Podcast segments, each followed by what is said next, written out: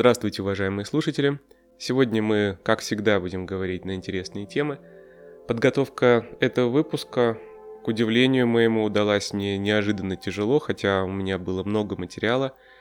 Я материалом хорошо владею, но несмотря на это, почему-то мне было очень сложно скомпоновать его и представить так, чтобы вам было интересно слушать, чтобы для вас это было как-то познавательно. У меня есть что рассказать, и я попробую сделать это как можно более полно. Итак, сегодня мы будем разговаривать о Death Awareness Movement. Перевод на русский будет немного, по-моему, корявым или слишком узким, не отражающим наполненности термина. Но так или иначе, э, в русском языке Death Awareness Movement э, сейчас называют движение за осознанное отношение к смерти. Начать разговор об этом явлении лучше с рассказа о Death Studies вообще, или о тонатологии, как у нас принято называть это в России. Сюда относятся исследования в различных дисциплинах. Это психология, история, культурология, этнография, медицина, философия, социология, антропология, конечно же, и даже гендерные исследования. Различные общественные движения, образовательные инициативы, научные центры, ассоциации, они довольно слабо связаны между собой. Их по большей части объединяют темы исследований и во многом библиография, как основа исследования. Разумеется, различные наставления и трактаты о смерти известны с древних времен, как минимум со средневековья в Европе. Это Арс Мариенди, трактаты об искусстве хорошей смерти. Они были бестселлерами в свое время, особенно книга Джереми Тейлора, которая называлась «Искусство благой смерти». Смерть оставалась для ученых вещью в себе вплоть до конца 19-го, начала 20 века. Я подчеркиваю, именно для ученых, не для философов, не для теологов. С научной точки зрения рационализация смерти началась уже довольно поздно, когда э, появились редкие исследования в области, ну, сначала психологии. Это конец 19 века. Тогда психология была также тесно связана с спиритизмом и мистицизмом вообще, паранормальными проявлениями человеческой природы – тогда пытались э, все это как-то осознать и показать, что человеческая психика может быть настолько активна, что может взаимодействовать с окружающим миром и даже с миром духов. Следующей научной областью стала социология, и все началось с работы Дюргейма, которая называлась «Самоубийство». Это самый конец 19 века. Революционная для той эпохи работа, которая не получила продолжения э, систематической разработки со стороны других ученых. Единственная дисциплина систематическим подходом к описанию и структурированию всего того, что окружает смерть в человеческом обществе, тогда была антропология. Она, кстати, остается такой наукой. Особенно антропология в историческом аспекте. Например, работа Джеймса Джорджа Фрезера «Страх смерти в примитивных религиях». Это 1933 год. Фрезер вообще внес огромный вклад в изучение магии, тотемизма и фольклора его огромный труд, э, просто колоссальный. Я не могу представить, как это мог сделать один человек, сделать такое огромное исследование и обобщение. Труд под названием «Золотая ветвь», который известен любому историку и антропологу. Также очень знаковой, но одинокой для своего времени была работа Роберта Герца «Смерть и правая рука». Она была недавно издана на русском языке, Большое спасибо редакции журнала «Археология русской смерти». А, в медицине в первопроходцем изучения проблемы умирания можно считать сэра Уильяма Ослера и его последователя Альфреда Уочестера, который заставил медицинские круги обратить внимание на процесс умирания. А, ранее медицина не интересовалась тем, что происходит с человеком а, вот в этот терминальный период. Да, его можно лечить. Его можно лечить до определенного момента, когда лечение бесполезно и врач уже ничего не может сделать, пора звать священника, как тогда считалось. И далее термин «тонатология» ввел в оборот наш соотечественник Илья Ильич Мечников. Сам термин был известен с середины XIX века, он зафиксирован в Оксфордском словаре, но именно Мечников в работе «Этюды оптимизма» употребляет понятие тонатологии применительно к изучению естественной смерти. Мечников считал тонатологию молодой дисциплиной по сравнению с тем, какое место смерть занимает в философии, религии, искусстве. В науке ей отводится очень незначительное внимание.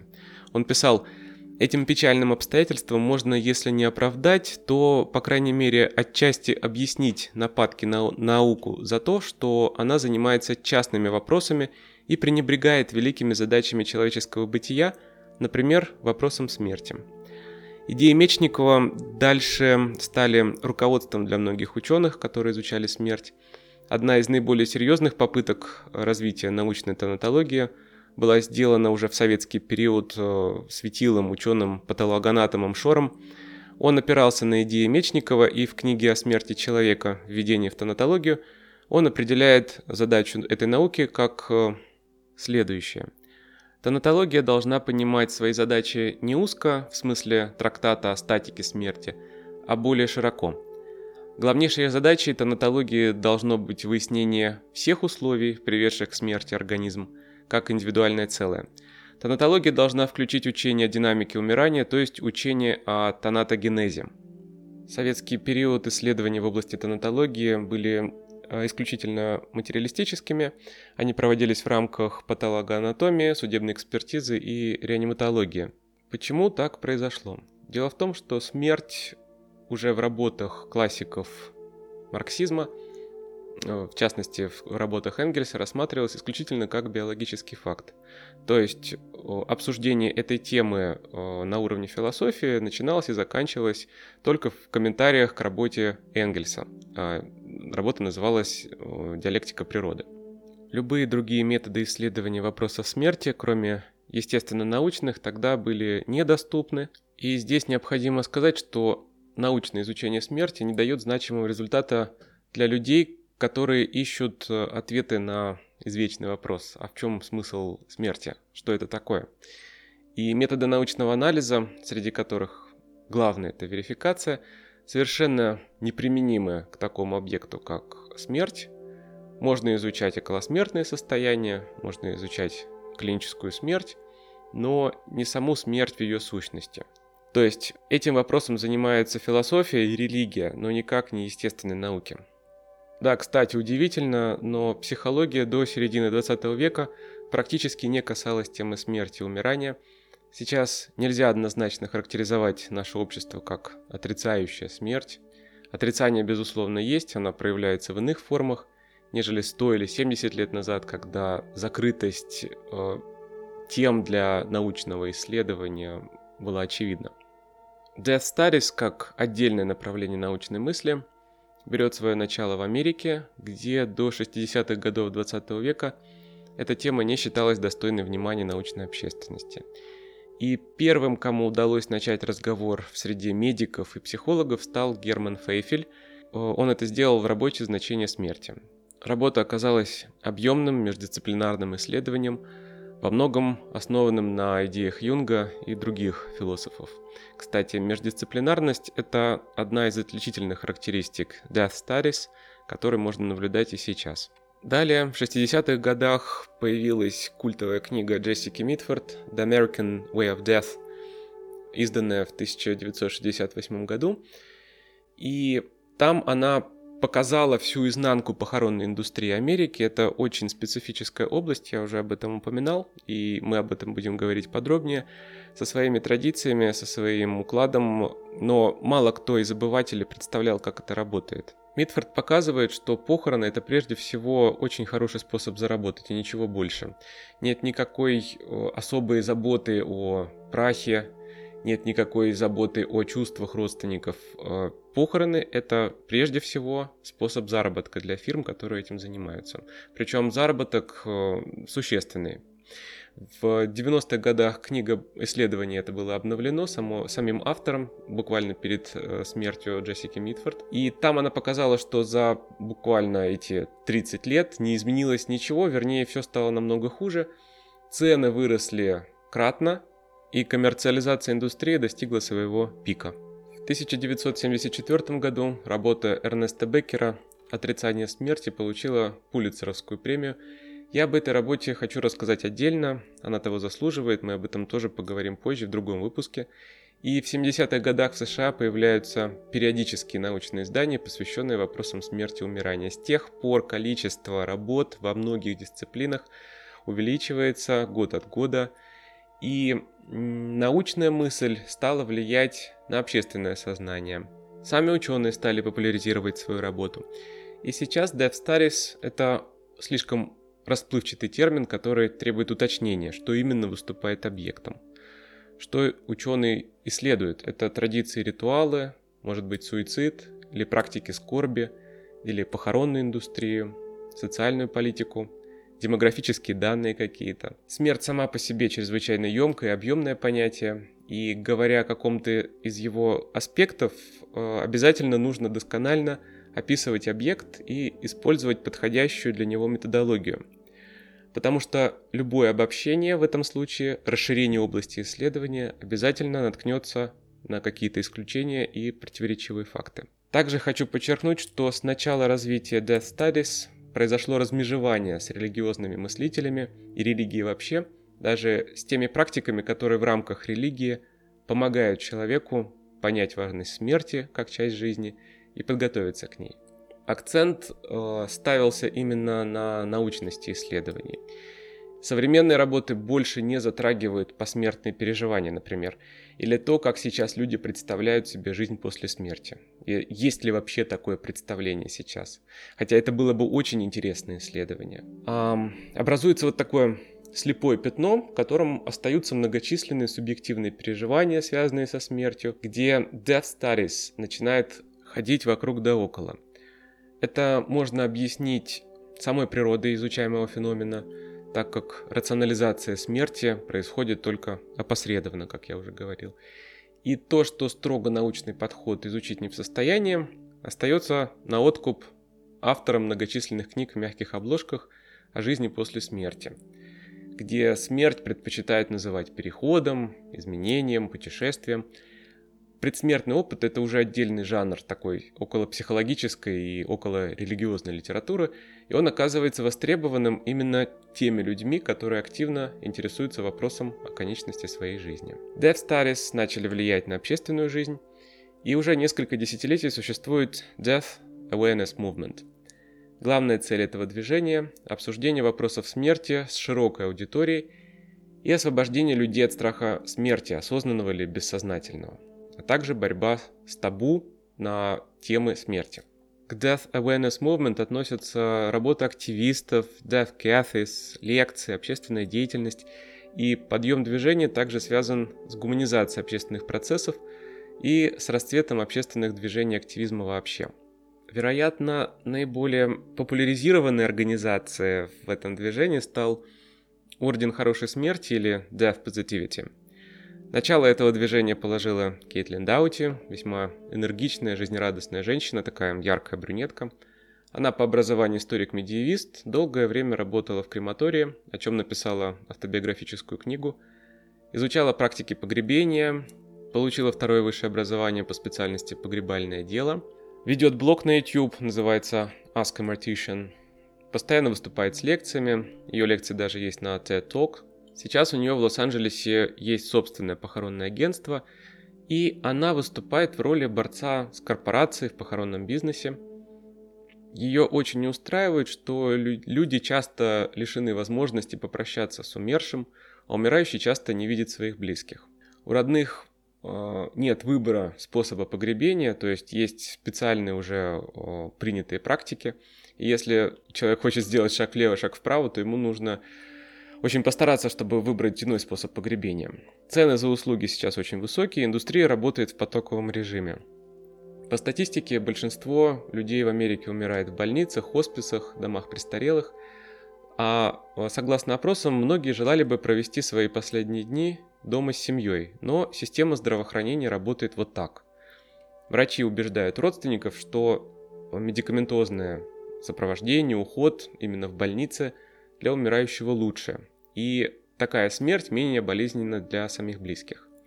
Кейтлин такое отношение видит как аномальное, она против такого искусственного отдаления от смерти и пропагандирует принятие смерти, позитивное отношение.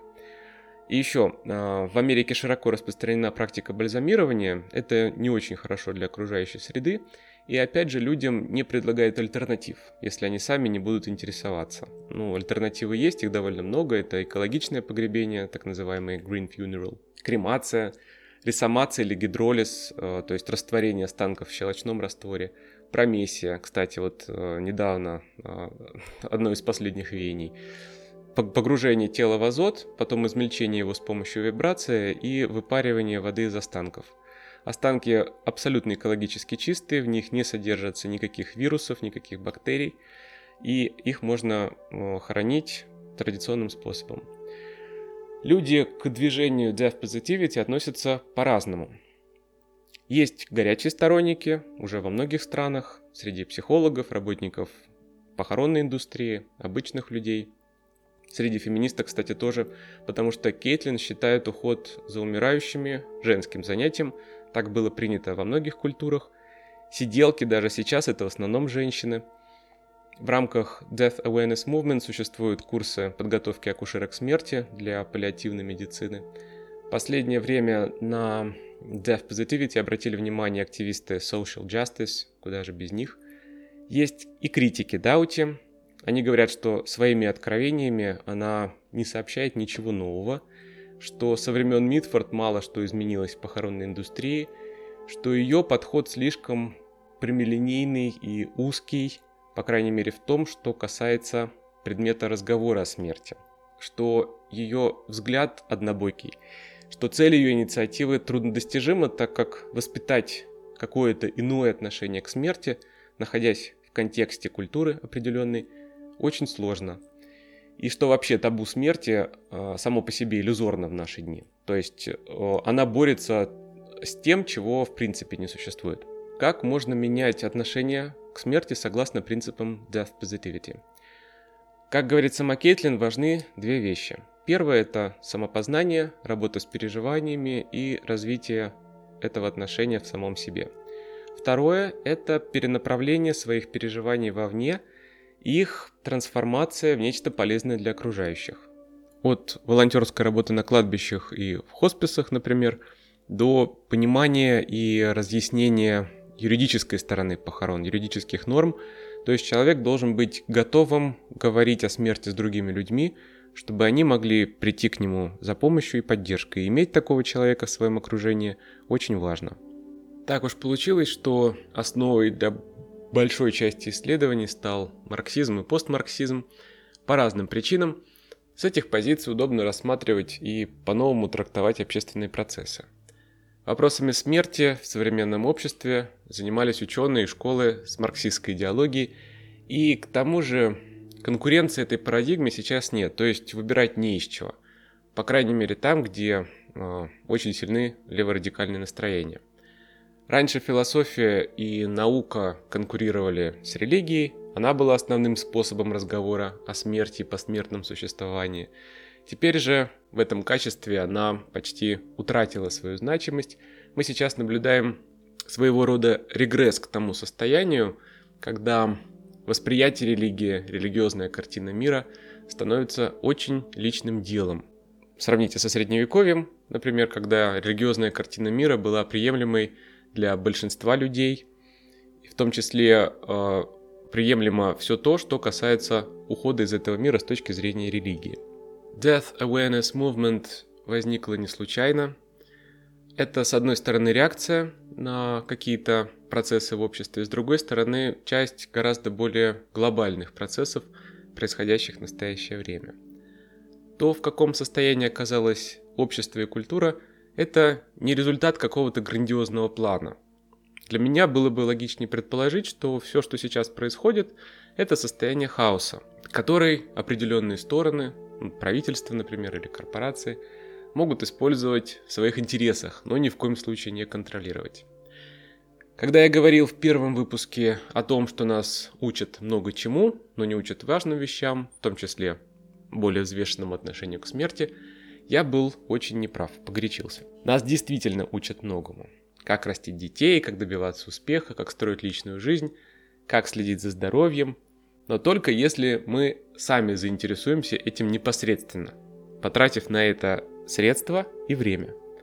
По умолчанию общественные институты не имеют такой цели – научить человека необходимым для жизни навыкам, для того, чтобы его жизнь была полноценной и позволяла ему реализовываться. Все, что дают в школе, университете, относится к другой сфере. Это создание функционального человека.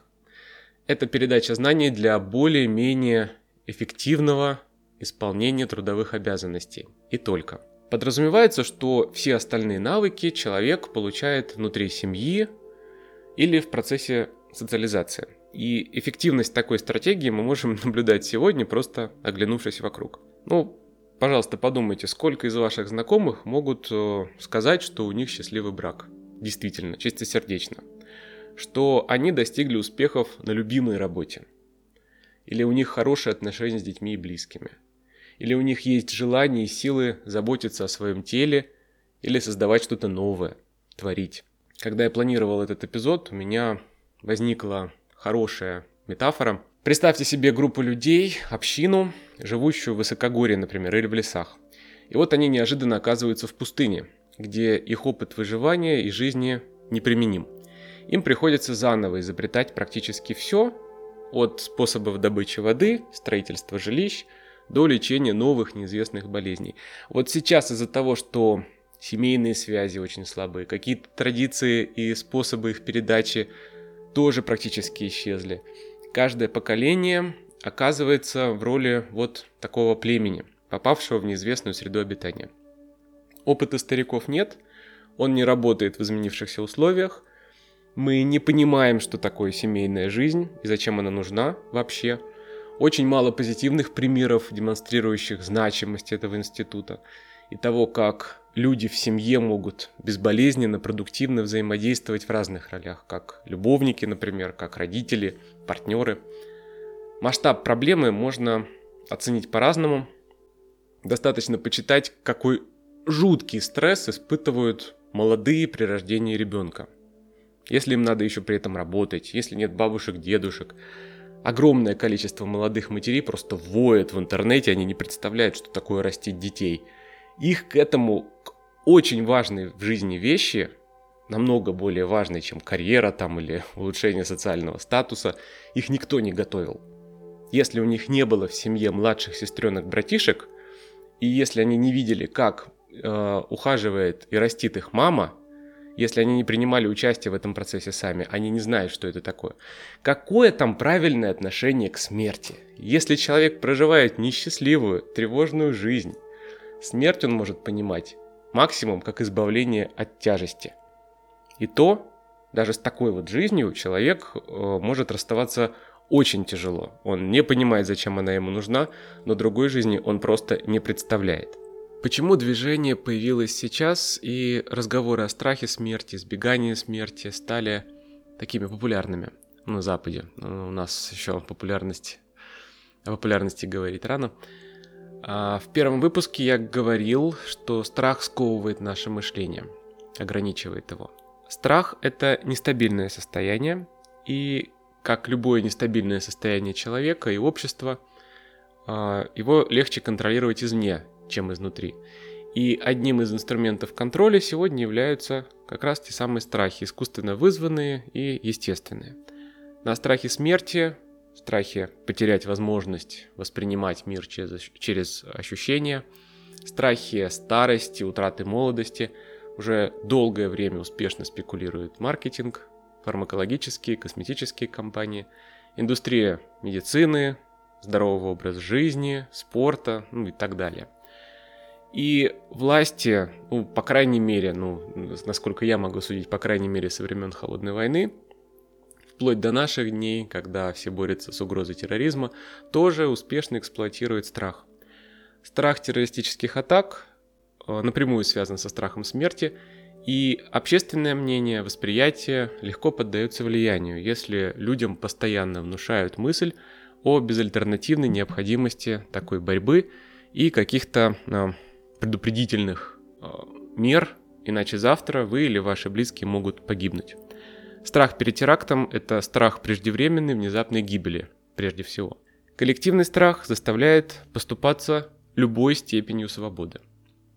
Тут, кстати, можно еще упомянуть и о прекариате, новом многочисленном классе людей, которые мало влияют на политику государства, на общественную жизнь и очень зависимые от обстоятельств от благосклонности, неблагосклонности государства по отношению к ним. Именно они находятся в состоянии неопределенности, подвержены стрессу, массовым неврозам и, да, всяческим страхам. Почему люди согласны на подобное существование? Почему часть нас самих, наша природа, может нас так пугать?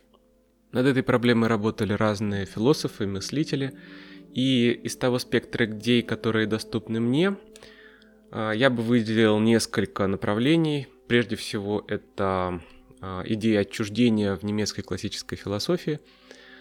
А, вообще, само понятие существовало со времен Канта, и многие мыслители прорабатывали его. И досконально разработал теорию отчуждения уже Карл Маркс, сделал его одной из основ своей теории.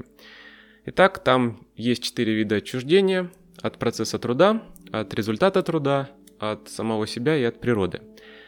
И в результате отчуждения человек не воспринимает себя непосредственно. Он теряет связь с, с самим собой первоначальным. У него вместо этого появляется представление о себе. И в этом представлении смерть больше не является нашей неотъемлемой частью, при этом оставаясь безусловным биологическим фактом. Вот такая вот диалектика. Далее идея представления, иллюзии, созданной человеком, проходит через всю европейскую философию 20 века, через э, экзистенциализм. У них есть идея бегства человека от собственной свободы, от свободы выбора в какую-то неподлинную жизнь, в жизнь такую, какая заведена во всем мире. То есть человек э, теряет, опять же, свою собственную природу и принимает все те ценности и установки, которые ему диктует общество. При этом он опять же забывает о том, как нужно относиться э, к своей самости. Далее, франкфуртская школа, это Эрих Фром, у него буквально в каждой работе поднимается эта проблема. Одномерный человек Маркузе, э, французская философия, начиная от э, анархистов середины века, там от Гидебора и его общества спектакля, который тоже говорил о об иллюзорности нашего восприятия, о том, что мы не можем воспринимать э, самих себя непосредственно, не то что уже окружающих, самих себя мы не можем воспринимать такими, какими мы есть. Заканчивая Жаном Бодриаром, его концепцией гиперреальности, в которой мы все с вами живем из последних сил. Можно и дальше продолжить этот список, поговорить о современной теории сознания – или о философии Славоя Жижика, который до сих пор развивает идею э, абсолютной глобальной иллюзорности нашего восприятия. В первую очередь восприятия самих себя. К чему я проговариваю все эти банальности? Я начал с того, что Death Awareness Movement возникла не случайно. Это реакция на какие-то процессы в обществе. Вы можете их по-разному оценивать, как аномальные, как естественные, как хаотичные. Но принятие смерти понимание ее значимости, способность по-разному оценить ее роль в жизни, а не только как неизбежное зло, неотвратимое и неизвестное, возвращает человека к самому себе, к реальному миру, который лишен покрова наших иллюзий. Человек постоянно погружен в иллюзию, созданную или им самим, или другими людьми. Но в конечном счете смерть – это самое реальное в том мире, который мы создали. С вами была станция «Конечная». Помните, жизнь прекрасна.